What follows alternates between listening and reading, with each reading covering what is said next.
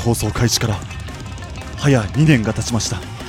これまで多くのリスナーの皆さんに支えられここまでやってきました。ミッドナイト番外地これからも私鈴健そしてミッドナイト番外地ともどもよろしくお願いいたします。それそれよいしょ。それそれ。というわけで始めていきましょう。鈴健のミッドナイト番外地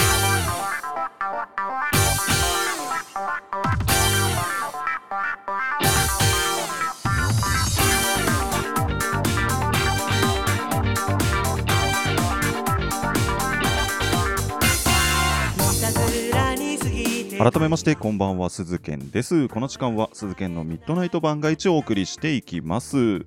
冒頭から何をしているんだよ。それそれそいやそいやじゃないんだよ。あの今回ね初めてこの番組を聞いた人はすごくびっくりしたかもしれませんが今回があの変な回なだけですからね。あの普段は普通にトークしている番組ですのでいやーというわけでね2年やってきましてちょうど2年前の今日ですね。だから2020年かな？の6月19日にこの番組始まったわけなんですけどまあそんな記念というかね、まあ、節目の日に冒頭からそいやそいやとかやってるんだけどあのー、今めちゃくちゃ寝違えてて首が痛いの。あのそいやそいやとかやってる時いててててと思いながらやってるんだけど。なんなら痛すぎて今ロキソニン飲んで湿布のロキソニン貼って収録してるからね。何をしとんじゃって話なんだけど。まあまあまあ、えー、まあ、記念の配信だからといって特別何かをするわけではないんですけども。引き続き、まあ、この番組をね、えー、聞いていただければいいなっていうふうに思いますので、えー、よろしくお願いいたします。では今週も始めていきましょう。今週の各自で1曲。サザンオールスターズ。I am your singer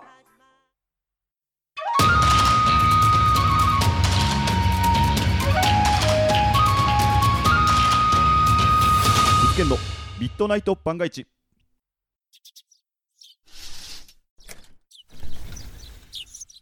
さ、今日は何しよっかな？お、ガーデンアップされてる。なのは、エノスイクラゲの日でございます。どうですかね？飲まれたりします？メールをする人も増えることから7月していき10ましょう。豆知識を用意させていたトだきピックましたが。お父さんの日見ていきましょう毎日働いて火曜ってお父さんの日なんだ。うーん、電話してみようかな。ウィークリーガーデンは毎週日曜日午前10時各種音声サービスからオンエア旬な情報耳に届く四季とりどりをカルチャーシェア。公式ツイッターおさこの部屋もチェック。日曜日の朝のホリデーレターウィークリーガーデン。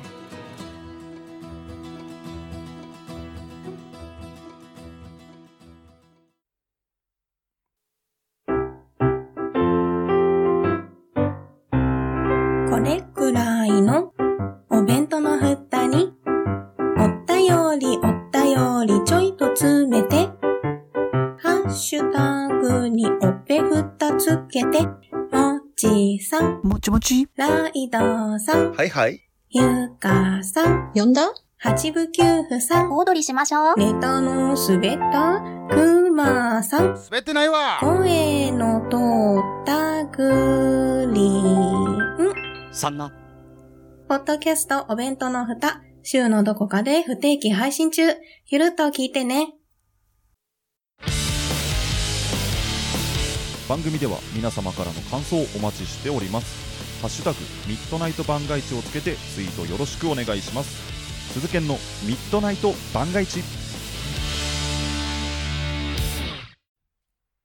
さあ鈴研のミッドナイト番外地をお送りしております。あの俺のツイッターの方ではねあのちょこちょこツイートして軽く騒いでたんだけど、今月に入ってね、またうちの店の競合店というものができまして、これがまた非常事態なわけですよ。で、しかも困ったことに、前回ね、何回だったか60回目ぐらいの配信かなで言った時にできた競合店っていうのは、まああの車で10分かかんないぐらいかな。まあ自転車で10分15分ぐらいの距離だったんだけど、今回できたのが本当にもうすぐ近くで、歩いても5分かかんないぐらい、もうそれぐらい近い距離にできて、多分普通のお客さんからすると、あれあそこにドラッグストアあんのにまたできたの？みたいな。東京のファミマかよっていうぐらいの距離にできたんだけど。ね、あの、東京ってね、ファミマの向かいにファミマあったりするけど。まあ、それは大げさにしてもかなり近い距離にできて、まあまあ完全にうちを潰しに来ているんだろうなっていう感じだよね。で、しかも、かなりの大手のね、ドラッグストアができちゃいまして。そうなるとうちの店としてはやらなきゃいけないことがあるわけです。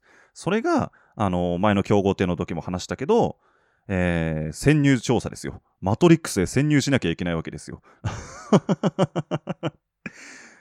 前回もね、あのその時できた、えー競合店、いやいや、マトリックスに潜入しまして。まあ、無事に帰ってきたんですけど、今回またね、新たなマトリックスへ潜入しなきゃいけないんですよ。これはだからもうリローデッドだよね。第2弾ですよ。で、前回は俺一人で行ったの。だからマトリックスで言うと、あのートリニティとかモーフィアス的な人が誰もいない状況、ネオ一人でこう乗り込んでったような感じなんだけど、今回は俺と店長も一緒に、そのマトリックス、いや違うよ、あのー競合店へ 行くことになったの。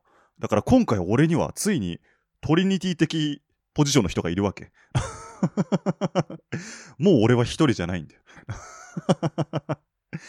俺と店長で、まあ、新たなマトリックスへね、潜入することになったんだけど、その競合調査っていうのは単純にその、どんな様子なのかなっていう風に見に行くだけじゃないのよ。結構細かくいろんなことを調べなきゃいけないんだけど、まあ、今回もいろいろと調べなきゃいけなくて、例えば、まず単純にそのお店の外観の写真を撮ってきてくださいとか、まあ、駐車場の台数何台止められるか数えてきてくださいとか、あとはお店の面積ね、ざっくりどれくらいか調べてきてください。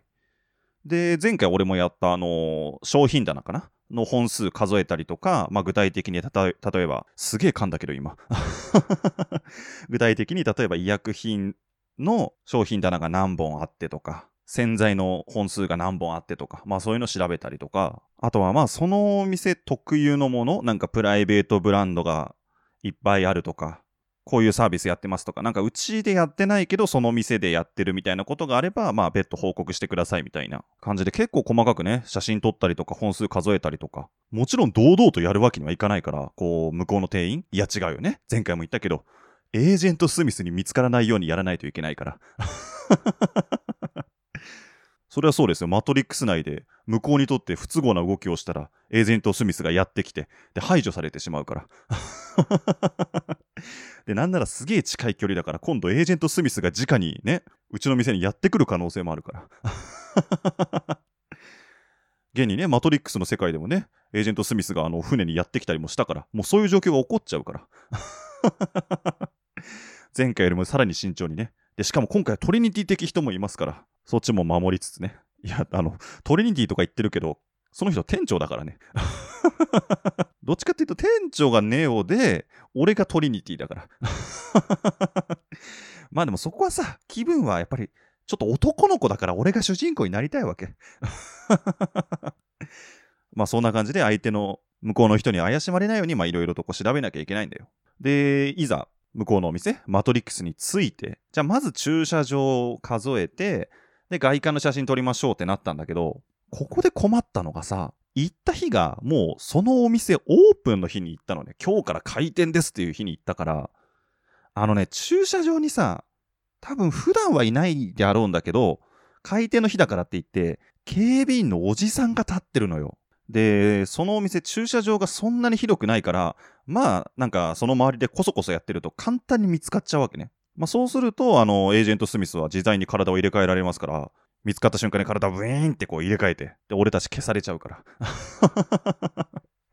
で、まあどうしようかなって。まあ別に怪しいこと、犯罪を犯してるわけじゃないんだけど、なんかその前でね、堂々と写真撮ったり数数えたりするのもなんか変ですよね、みたいな話を店長として、じゃあどうしようかなってなった時に、俺がその警備員のおじさんにちょっと話しかけたの。あの、駐車場ってこれ、ここだけですか？他にありますか？とかって聞いて、で、警備のおじさんが、ああ、ここだけなんですよ、狭いんですよ、とか言って、ああ、そうなんですか、これ何台ぐらい止められるんですか？みたいな。会話をして、まあ、駐車場の情報をゲットしつつ、警備のおじさんが俺にこう注意を向けている間に店長がこう、パシャッと写真を撮るみたいな。完璧ですよ。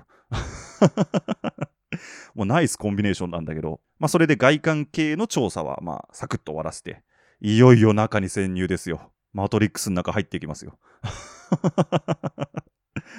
で、いざ入ったらさ、まあやっぱりオープンの日だから、従業員がとにかくたくさんいて、もう入り口入ってすぐのとこになんか、まあパートの人なのか社員さんなのかわかんないけど、もう3人ぐらいこう立って、ポイントカード作りませんかみたいな、なんかすごい案内いっぱいしてるの。なんか特設ブースみたいなの作って。で、当然俺と店長にもさ、あのーポイントカード作りませんか？今こういうキャンペーンやってますよ、みたいな。競合店のポイントカード作るわけないじゃん。で、まあちょっと軽くね、勧誘されるか、まあいいです、いいです、ごめんなさい、今度にします、みたいなの言いながら、ようやくこう第一関門みたいなのを突破して、まあ店内にちゃんと入ったわけよ。で、こうバーっと全体像を見ると、まあやっぱり新しい店だからそれなりの広さもあって、で、綺麗で、で、やっぱりうちの店を潰しに来てるからさ、うちの店にないようなものもこう扱ってるような感じだったの。で、まあそこで、うわすげえな、さすが新店だなっていう感じはしたんだけど、まあそこで感心して終わってる場合じゃないのよ。あの、観光地に来た外国人みたいな感じになっちゃうから、そうすると。ちゃんとした調査をしなきゃいけなくて、じゃあ何からやりますかって店長に聞いて、じゃあまず、さーっと売り場全体の大きさを把握しちゃおうって言って、で、これどうやって大きさを把握するかっていう話なんだけど、いや、もちろんあれだよ、あの、メジャーみたいなの持ってってさ、あの、測量のおじさんみたいにこうカメラ覗いて、いや、違う違う、お前右だよ、もうちょい右だよとか言いながら、で、何メーターです、OK ですってやると、即エージェントスミスに消されるから。これどうやるかっていうと、お店の床に、まあ、要は、タイルみたいな、こう、なんていうかな、正方形のマス目みたいなのがあるじゃない。あれが縦横何マス分あるかで数えるのね。これがプロのお仕事ですよ。で、まあ、まずタイルの大きさね。まあ、あの、大体わかるから、一辺何センチのやつだなっていうのが。まあ、だから大きめのやつか小さめのやつかだけ把握して、ああ、これきっと何センチのやつですね、みたいなのを確認して、じゃあ縦何マス分あって、横何マス分あって、みたいな。そういうのをまあ数えて、まあ最後に掛け算して、まあ、大体の売り場の面積を把握するっていう感じなんだけど、で、店長がじゃあ横のマス目測ってくるから、鈴賢くんは縦の長さ測ってみたいな感じで、まあ役割分担して、俺が縦のマス目を測るんだけど、で、売り場の端っこからさ、こう、要は下を向いてうつむいたような感じで、タイルをこう歩きながら、あ、1枚、2枚、3、4みたいな感じでこう歩いていくんだけど、まあやっぱり売り場が広いからさ、もう、うん十枚ってなるわけ。で、当然さ、あの、人がいるから従業員だったら他のお客さんいるから、まっすぐ歩けないんだよね。だから途中でさ、あれ？あれ？な、なんだっけ今みたいな。30いくつだっけみたいな感じになるわけ。で、そうすると同じようなところをさ、こう、2、3回こう、うろうろするわけ。そしたらさ、ちょうど俺が数えてたのが、あのー薬売り場ゾーンだったの。だからさ、薬剤師の人が2、3人そこに立ってるわけ。その目の前をさ、ちょっとうつむいたでかい男がさ、2、3回うろうろうろうろするわけ。めちゃくちゃ怪しいんだよね。これはエージェント・スミスにあの目つけられてもおかしくないんだけど。まあまあでもそこはね、あのチラシを見ながらこううろうろしてるような感じにして、まあなんとかごまかせて。わかんないけど、ごまかせてるのかわかんないけど。で、まあ縦測って、で別のところで、あの店長と落ち合って、で、堂々と何マス分ですって言うとまた怪しまれるから、あの耳打ちするようにさ、こう、店長、何マスです。もうこんな感じ。で、それをまあメモして、で、その後まあ棚の本数数えたりとかして、いろいろ調査していく中で、ここでさ、あのー困ったことがあって、最初にも言ったんだけど、あの、うちのお店、まあ、うちの会社にあって、そっちのマトリックスの方？にはある、なんか特別なサービスとか、なんかプライベートブランドとかがあったら、まあ、写真撮って報告してくれみたいな感じで、エリアマネージャーから言われてたらしくて、まあ、それを探さなきゃいけないわけ。なんか珍しいもんあるかなとか。で、いろいろ店内をこう、一通り見たんだけど、全然話のネタになるものがねえの。これが困ったなってなって、まあ確かに売り場は新しいから綺麗です。で、うちにないような品目扱ってたりします。でもなんかこう、特別めっちゃ珍しい。なんか特別自社ブランドがすごい揃ってますとか、なんかドラッグストアではなかなか扱ってないようなものこの店では扱ってますとか、めちゃくちゃ値段安いですとか、なんかそういったことが全然なくって、まあもちろん開店日だったからオープニングセール的なやつでちょっとは安いんだけど、じゃあこれセールが終わったら安いかなってなると、まあそうでもないみたいな。あの前に行ったドラッグストアはなんか自社ブランドめちゃくちゃ揃ってて、全然見たことないようなものがいっぱいあって、すげえ心ときめいたんだけど。今回全然ときめかなくって、で、店長とも、いや、これどうしますかね？みたいな。特別なんか何もなくないっすか？みたいな。なんか化粧品めちゃくちゃ力入れてるような感じでもないし、これ困りましたね。全然土産話がないっすね？みたいな。これどうしますか？って言った時に、店長が、まあもうじゃあしょうがないから、店内のいろんな写真撮って、まあそれで報告するしかないかなみたいな感じで、それで店長がさ、もういきなり店のいろんなところの写真を撮り始めたわけ。いやいや、待て待て待てと。いろんなところに店員いますけど、みたいな。これバレたらまずいですよ、みたいな。だってさ、あの、競合調査っていうのもあるけどさ、単純にさ、店内でバシャバシャ写真撮ってるやつめちゃくちゃ怪しいじゃん。だから店長が写真撮り始めたらさ、俺がちょうど、あの、店長があの、向こうの店員から視覚になるように、俺がこう、なんていうの、横に立って、向こうの店員から見えないようにしたりとか。ちょっと向こうの店員の気をそらせるように俺が動いたりとか。めちゃくちゃ俺優秀な部下でしょ。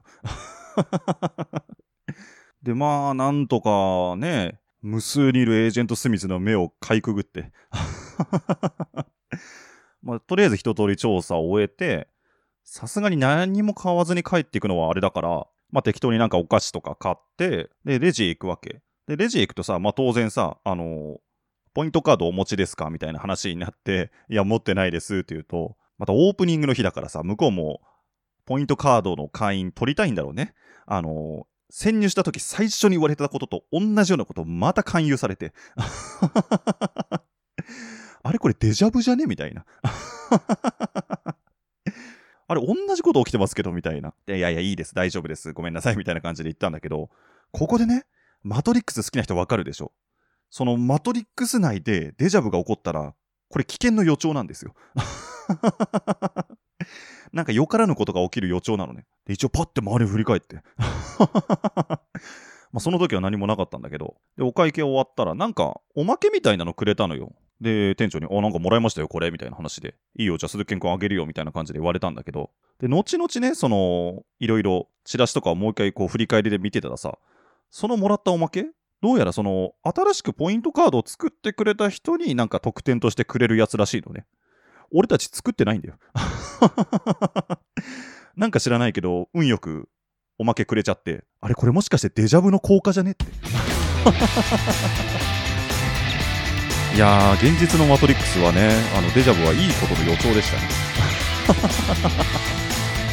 鈴研の。ミッドナイト番外地月刊まるまるレポート。この番組はライドウとミカの2人が体験したことのないものを体験してレポートする番組です過去にはどんなものを取り上げてきましたか？これまでにはアガサ・クリスティの小説を取り上げたりしてきました。毎月ゾロ目の日に配信中。月刊まるまるレポート。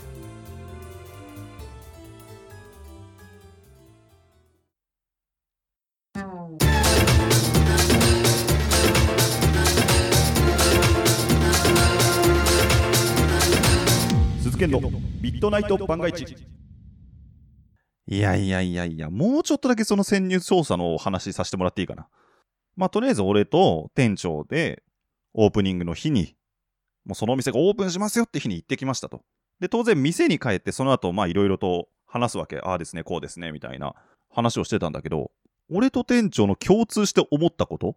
あれ？オープニングの終わりに全然盛り上がってなくね？っていう。あのーまあ、その日が雨だったっていうのもあるんだけど、店員さんはもちろんめちゃめちゃいる。オープンの日だから。だけど、あれ、お客さん少なくねえかな？みたいな。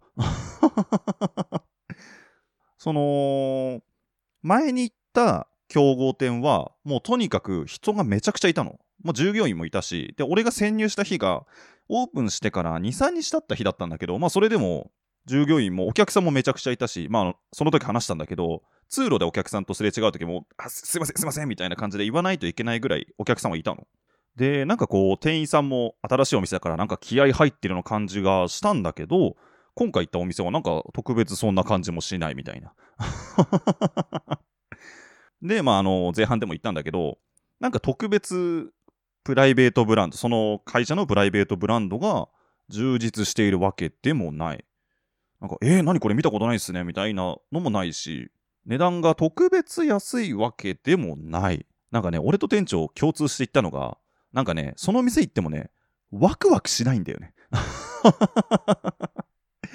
あの、ドラッグストアでワクワクするって意味わかんないと思うんだけど、あのね、本当にワクワクしねえんだよ。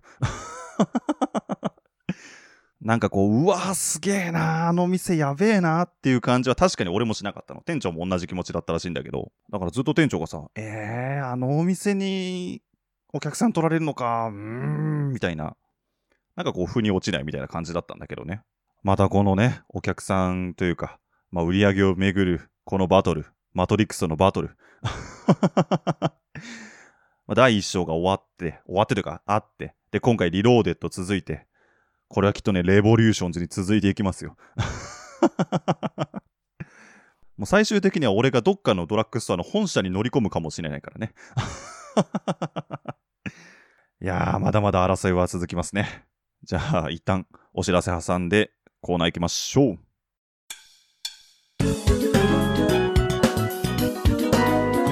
鈴研のミッドナイト番外地。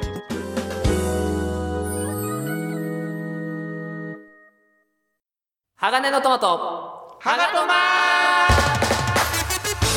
鋼の絆へ届けよう。目指すは太陽トマト色。元気に登場愉快な仲間。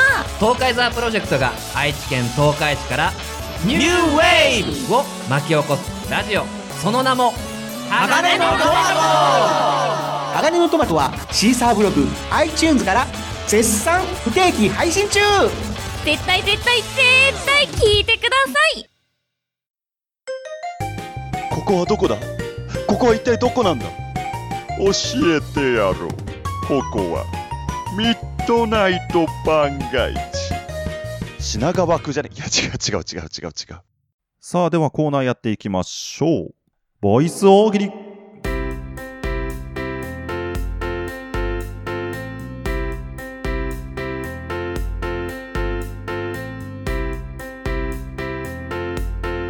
さあやっていきましょう。ボイス大喜利のコーナーです。このコーナーは単純にみんなで大喜利を楽しんでいこうというシンプルなコーナーです。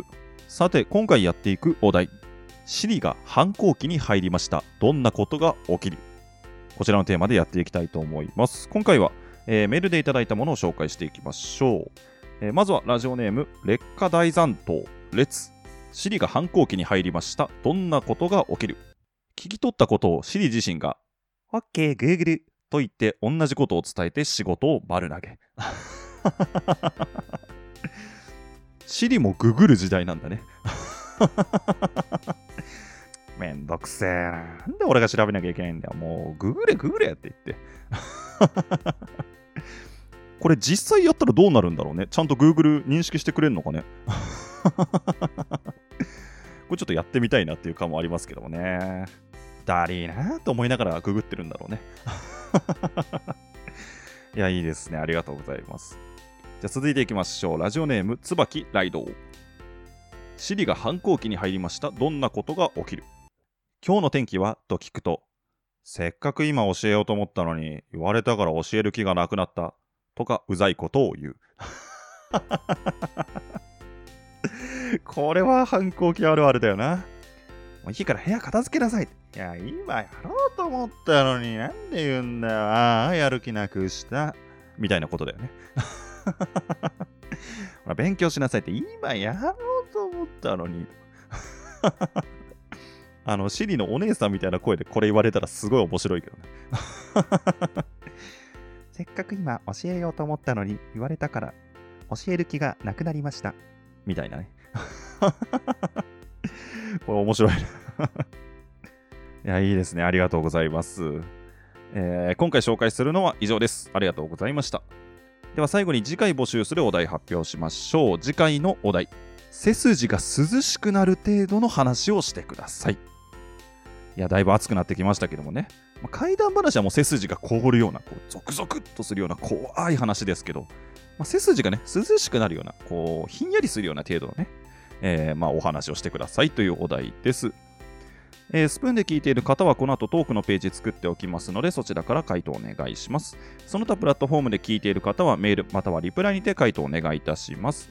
メールはすべて僕のツイッターの固定プロフィールにリンクが貼ってありますのでそちらから送ってください。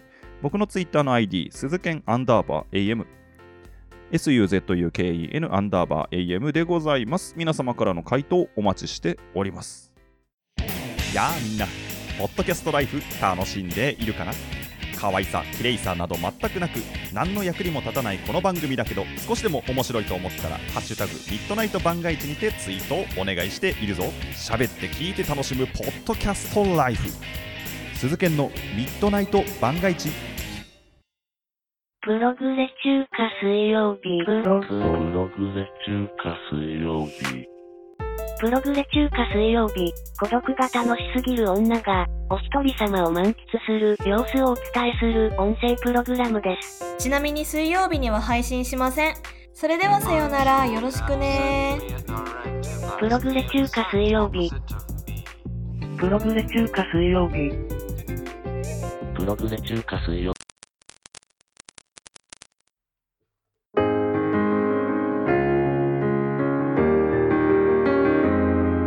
鈴研の。ミッドナイト万が一。